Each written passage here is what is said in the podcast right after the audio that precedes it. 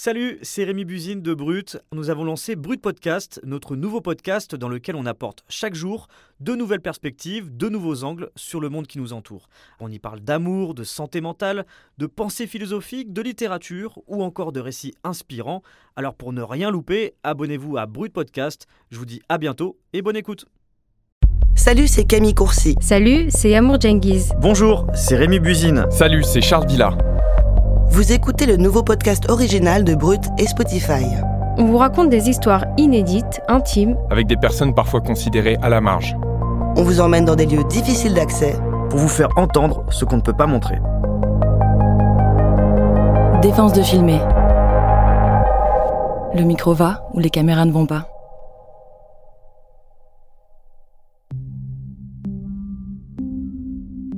Salut, c'est Charles Villa. Dans cet épisode de Défense de filmer, tout le monde est accrédité secret défense. On se rend à l'OCLCH, un sigle compliqué pour parler de l'Office central de lutte contre les crimes de guerre, les génocides et les crimes de haine. Les membres de cette brigade enquêtent sur les responsables des pires atrocités des dernières décennies.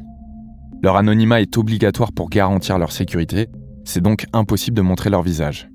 Mais le journaliste Lucas Minizini les a rencontrés et a enregistré leur quotidien. Salut Lucas. Salut Charles.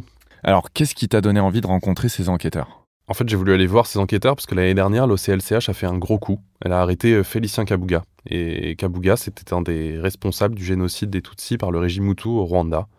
Donc c'est en 1994, euh, 800 000 personnes environ ont été tuées dans des massacres quotidiens.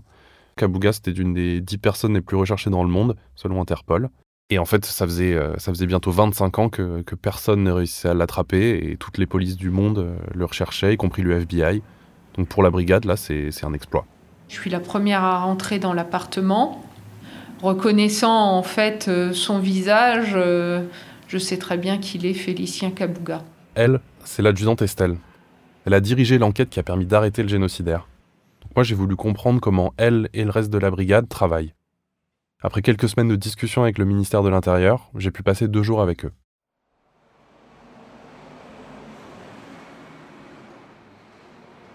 Les bureaux de la brigade se trouvent dans le 20e arrondissement de Paris, au quatrième étage d'un bâtiment coincé près de la porte de Bagnolet, le Bastion 14.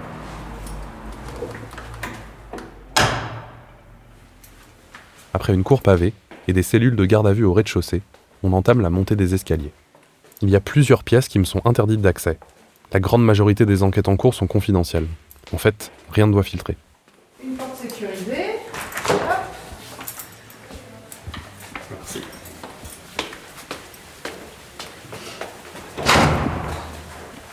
On y est, l'OCLCH. Le sigle est placardé sur un panneau, près de la porte. On peut aussi y lire sa devise, en latin. Ora fugit, stat jus. Le temps passe, la justice demeure.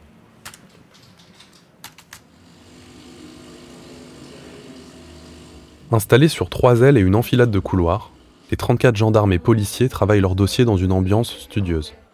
Plusieurs dizaines d'enquêtes sont en cours, en ex-Yougoslavie, en Syrie, en Libye ou au Rwanda.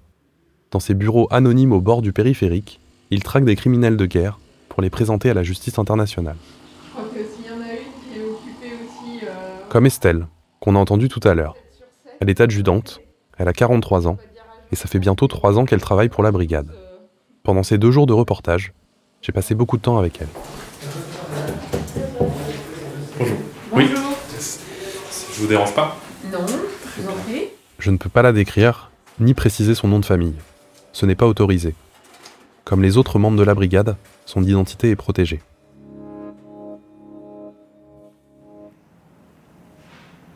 Ce qu'elle garde surtout en tête, c'est ce qu'elle ressent au moment de l'arrestation de Félicien Kabouga, à Agnières-sur-Seine. On a la chair de poule, forcément, hein, puisqu'en fait, on sait très bien qui est devant nous. Mais, euh, j'y crois pas. C'est compliqué de se dire que voilà, on a réussi là où d'autres ont échoué. Donc euh, on se dit euh, pourquoi moi finalement? Et puis bah, c'est que c'était peut-être écrit.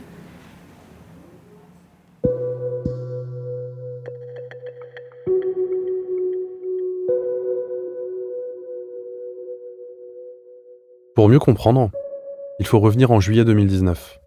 C'est là que l'enquête a débuté. À ce moment-là, elle s'annonce complexe. Grâce à 28 fausses identités, et de puissants réseaux, Félicien Kabouga échappe à la justice depuis 25 ans. Il a 87 ans et personne ne sait s'il est encore vivant. Il est accusé d'avoir participé à la création de milices Hutus responsables de la mort de dizaines de milliers de Tutsis. Pendant le génocide, il est aussi à la tête de la radio des Mille Collines. C'est le principal relais des appels à tuer les Tutsis.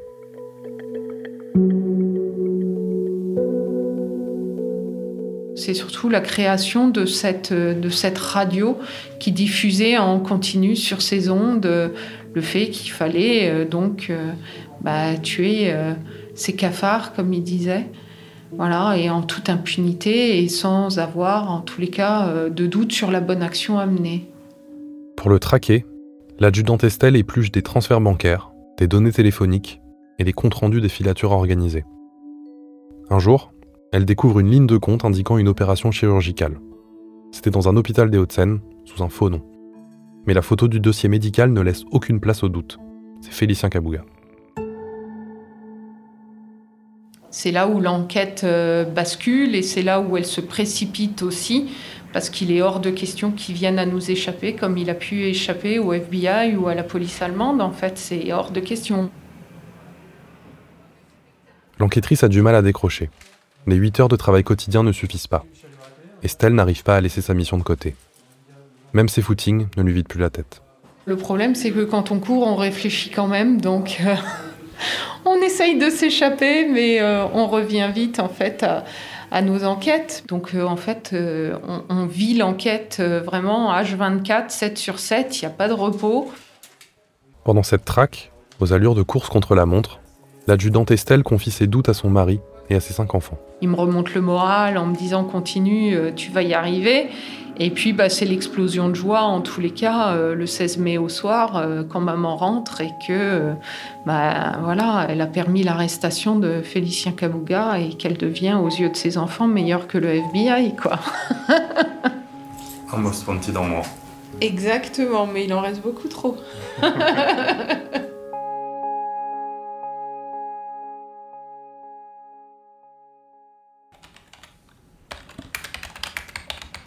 Nous sommes dans le bureau du général Jean-Philippe Rélan. Il dirige l'OCLCH et en est le visage public. C'est pour ça que l'on peut connaître son prénom et son nom. Il est d'abord passé par l'antiterrorisme ou la section de recherche en Corse. Depuis l'été 2020, il se concentre sur les crimes de guerre, les crimes de haine et les crimes contre l'humanité. Le général fait très attention aux mots qu'il emploie, surtout quand il évoque les enquêtrices et les enquêteurs sous ses ordres. Tous ont été recrutés après un long processus de sélection il faut des compétences particulières pour rejoindre l'OCLCH. Alors ici, on n'a pas besoin de justiciers de chevaliers blancs. On a besoin de gens qui sont en capacité de travailler collectivement, qui savent garder euh, de la distance par rapport aux, faits les plus graves qu'ils ont à connaître. Dans leurs enquêtes, les gendarmes découvrent des viols, des meurtres à la machette, des familles qui s'entretuent et des blessures psychologiques jamais réellement guéries. Tout ça, ils l'observent le plus souvent sur le terrain. Ils sont envoyés en groupe d'une dizaine pour quadriller des zones parfois difficiles pendant deux ou trois semaines. Ils guettent des indices pour mettre la main sur les coupables. On entend des témoins qui sont parfois emprisonnés, euh, on entend des victimes, euh, on se déplace sur des lieux de, massacre pour euh, refaire des, des remises en situation, pour refaire des photographies. Donc notre travail, c'est aussi de, de mettre des images et, des mots sur l'indicible.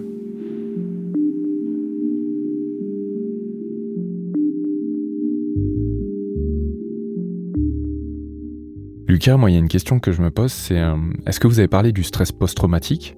Parce que quand on enquête, quand on travaille dans les charniers, sur les crimes de guerre, etc., très souvent, on peut développer du stress post-traumatique. Parce qu'on voit des choses hyper difficiles, horribles même. C'est des choses auxquelles ils font attention Vous en avez parlé ou? Ouais, on en a parlé, ils font hyper attention à ça. Alors eux, quand tu les interviews, ils t'expliquent que certains euh, font des insomnies, d'autres euh, vont pas bien. Mais c'est quelque chose qui est vraiment très bien, en tout cas assez bien pris en charge euh, au niveau de la brigade, c'est que le général, je lui ai évidemment posé la question, et euh, il y a une sorte de, visite avec un psy qui est prévu très régulièrement, c'est, ça fait partie de, leur travail, enfin c'est, c'est pris en compte dans leur vie quotidienne. Il y a une prise en charge médicale. ouais.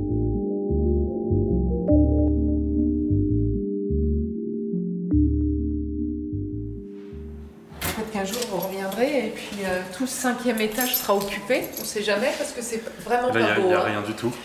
Ah bah là, euh, si, il y a tout le matériel quand on part en mission au Rwanda. J'ai pas pris la deuxième clé, mais là on a ouais, tout le matériel euh, du coup optique, tout ce qui est euh, appareil photo, euh, les caméras pour les remises en situation, pour figer en fait bah, la situation telle que les témoins vont nous les décrire, parce que vous vous retrouvez donc euh, pareil sur une colline avec euh, un rescapé et il vous explique euh, exactement de A à Z comment s'est déroulé le massacre sur la colline, le nombre de morts, où lui se trouvait, la manière dont les assaillants les ont attaqués en encerclant la colline, comment il a réussi à fuir. En plus du malaise, ces récits causent des insomnies ou des cauchemars. La brigade est souvent confrontée à l'horreur dont l'être humain est capable. Vincent, un enquêteur impliqué dans la traque de Félicien Kabuga, a passé une semaine à travailler aux côtés de Pacific Kabanda. C'est un procureur rwandais, basé à Kigali. Quand Vincent visite le mémorial du génocide, il commence par visionner une vidéo. Sur l'écran, un témoignage de Pacific Kabanda débute. Le procureur est aussi un survivant du génocide. Le gendarme est encore choqué par ce qu'il a entendu. La vidéo s'ouvre sur une interview de, de Pacifica Banda euh, qui vous explique qu'à l'époque des faits, il avait euh, 8-9 ans et comment il a vu euh, ses frères, ses sœurs, sa mère, son père euh, se faire euh, violer, euh, tuer, égorger, découper euh, devant ses yeux et comment lui, à la faveur d'une bousculade, a réussi à. Enfin, a réussi, c'est même pas qu'il il explique. Il sait pas comment il a survécu, c'est vraiment euh, le hasard, la chance, appelez ça comme vous voulez.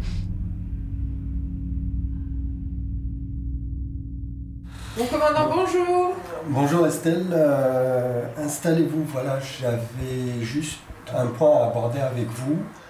Le chef d'escadron Jean-Pierre est à la tête de la division de la stratégie et de la coopération internationale.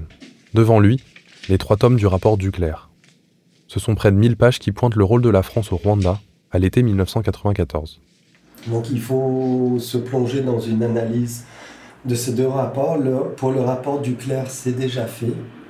Euh, il faudra par contre qu'on se plonge euh, dans une analyse comparative en quelque sorte pour le rapport euh, Muse qui vient de sortir parce que les nouveaux éléments qui sont en train d'être euh, mis en avant sont repris pour la réouverture d'enquête, pour de nouvelles auditions, etc.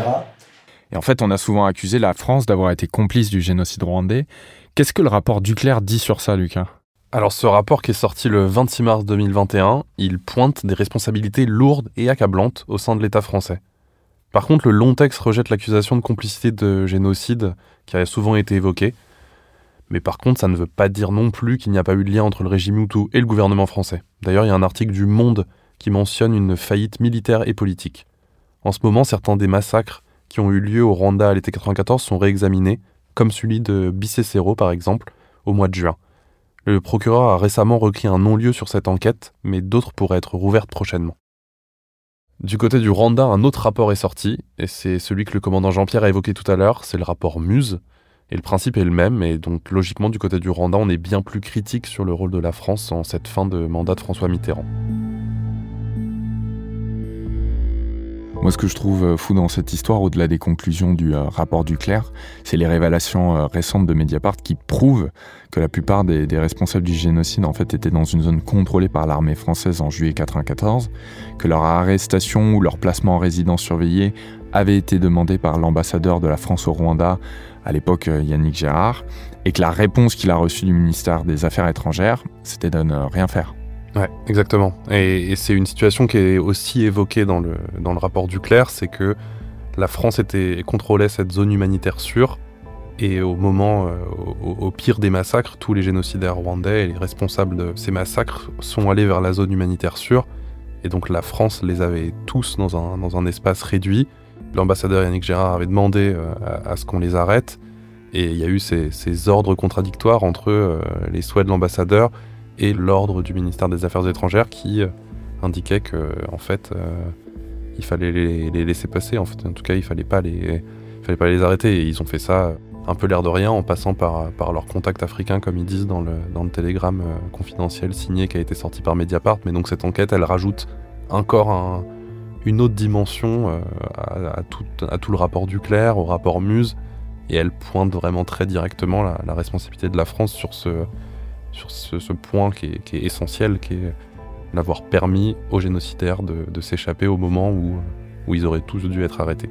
Et petite précision euh, importante, euh, la personne qui signe le télégramme depuis le ministère des Affaires étrangères à l'époque, c'est l'actuel patron de la DGSE française. C'est ça. Et c'est euh, un très proche d'Alain Juppé qui était ministre des Affaires étrangères à l'époque. Que des, que des personnalités qui ont ensuite eu des rôles de premier plan dans l'État français. Et du coup, comment est-ce que la brigade se place par rapport à toutes ces révélations? Ça joue sur, sur leur travail?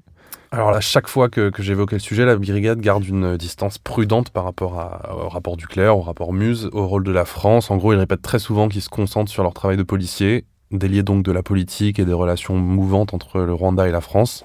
Mais ce qui est important à souligner, je pense, c'est qu'ils ont une très bonne entente avec la police rwandaise, avec les autorités rwandaises. Donc il y a une, il y a une vraie collaboration qui existe euh, pour le travail de terrain euh, sur place. Donc ils s'entraident, ils se transmettent des informations. Et, d'ailleurs, l'OCLCH explique beaucoup que sans la collaboration du Rwanda, ils auraient beaucoup plus de mal à mener leurs enquêtes, notamment la traque de, de Félicien Kabuga. Et on le voit sur les pays où, il n'y a pas d'accord signé ou de collaboration comme la Syrie, où euh, les enquêtes sont bien plus fastidieuses, longues et, et des fois ne mènent à rien.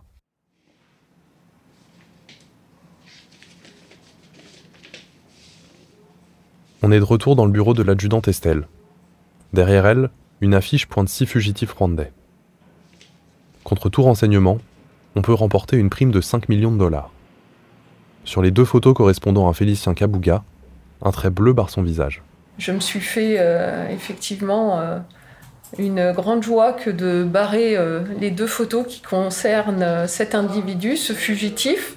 On trouve toujours Fulgence Kayishema, Charles Riandikayo, excusez-moi, euh, Aloïs Ndimbati et Protein Piranha, pour exemple.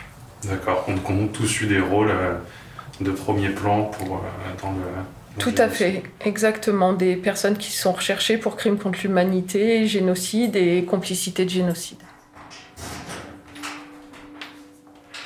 Derrière, on se raccroche très très vite à une autre enquête. La preuve, c'est qu'il y en a une autre en cours. Quoi. Donc, on finit jamais.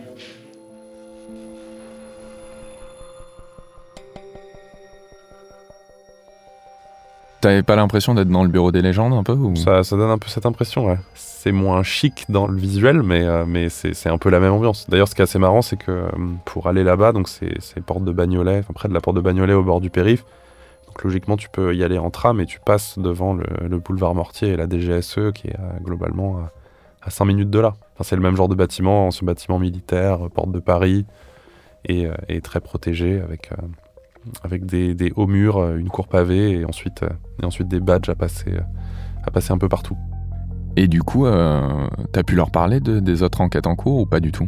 Impossible de leur parler des autres enquêtes en cours, tout est, tout est vraiment verrouillé, ils ont très peur que des fuites puissent permettre aux génocidaires de, de s'échapper. Donc, donc pas, pas d'infos sur, sur les enquêtes en cours.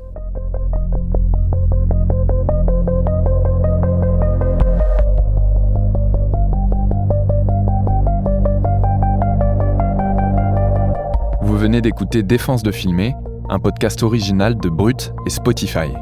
Merci à Juliette Jabquiro, rédactrice en chef, Laurine Norman et Annabelle Mora à la coordination éditoriale, Théo Albaric, réalisateur et mixeur, Nils Bourrotte, compositeur, Benoît Dunègre, directeur des productions, Claire Français et Amy Faconi à la production, Laurent Lucas, Mathias Sillon, Louis Daboussi et Lorenzo Benedetti à la direction éditoriale.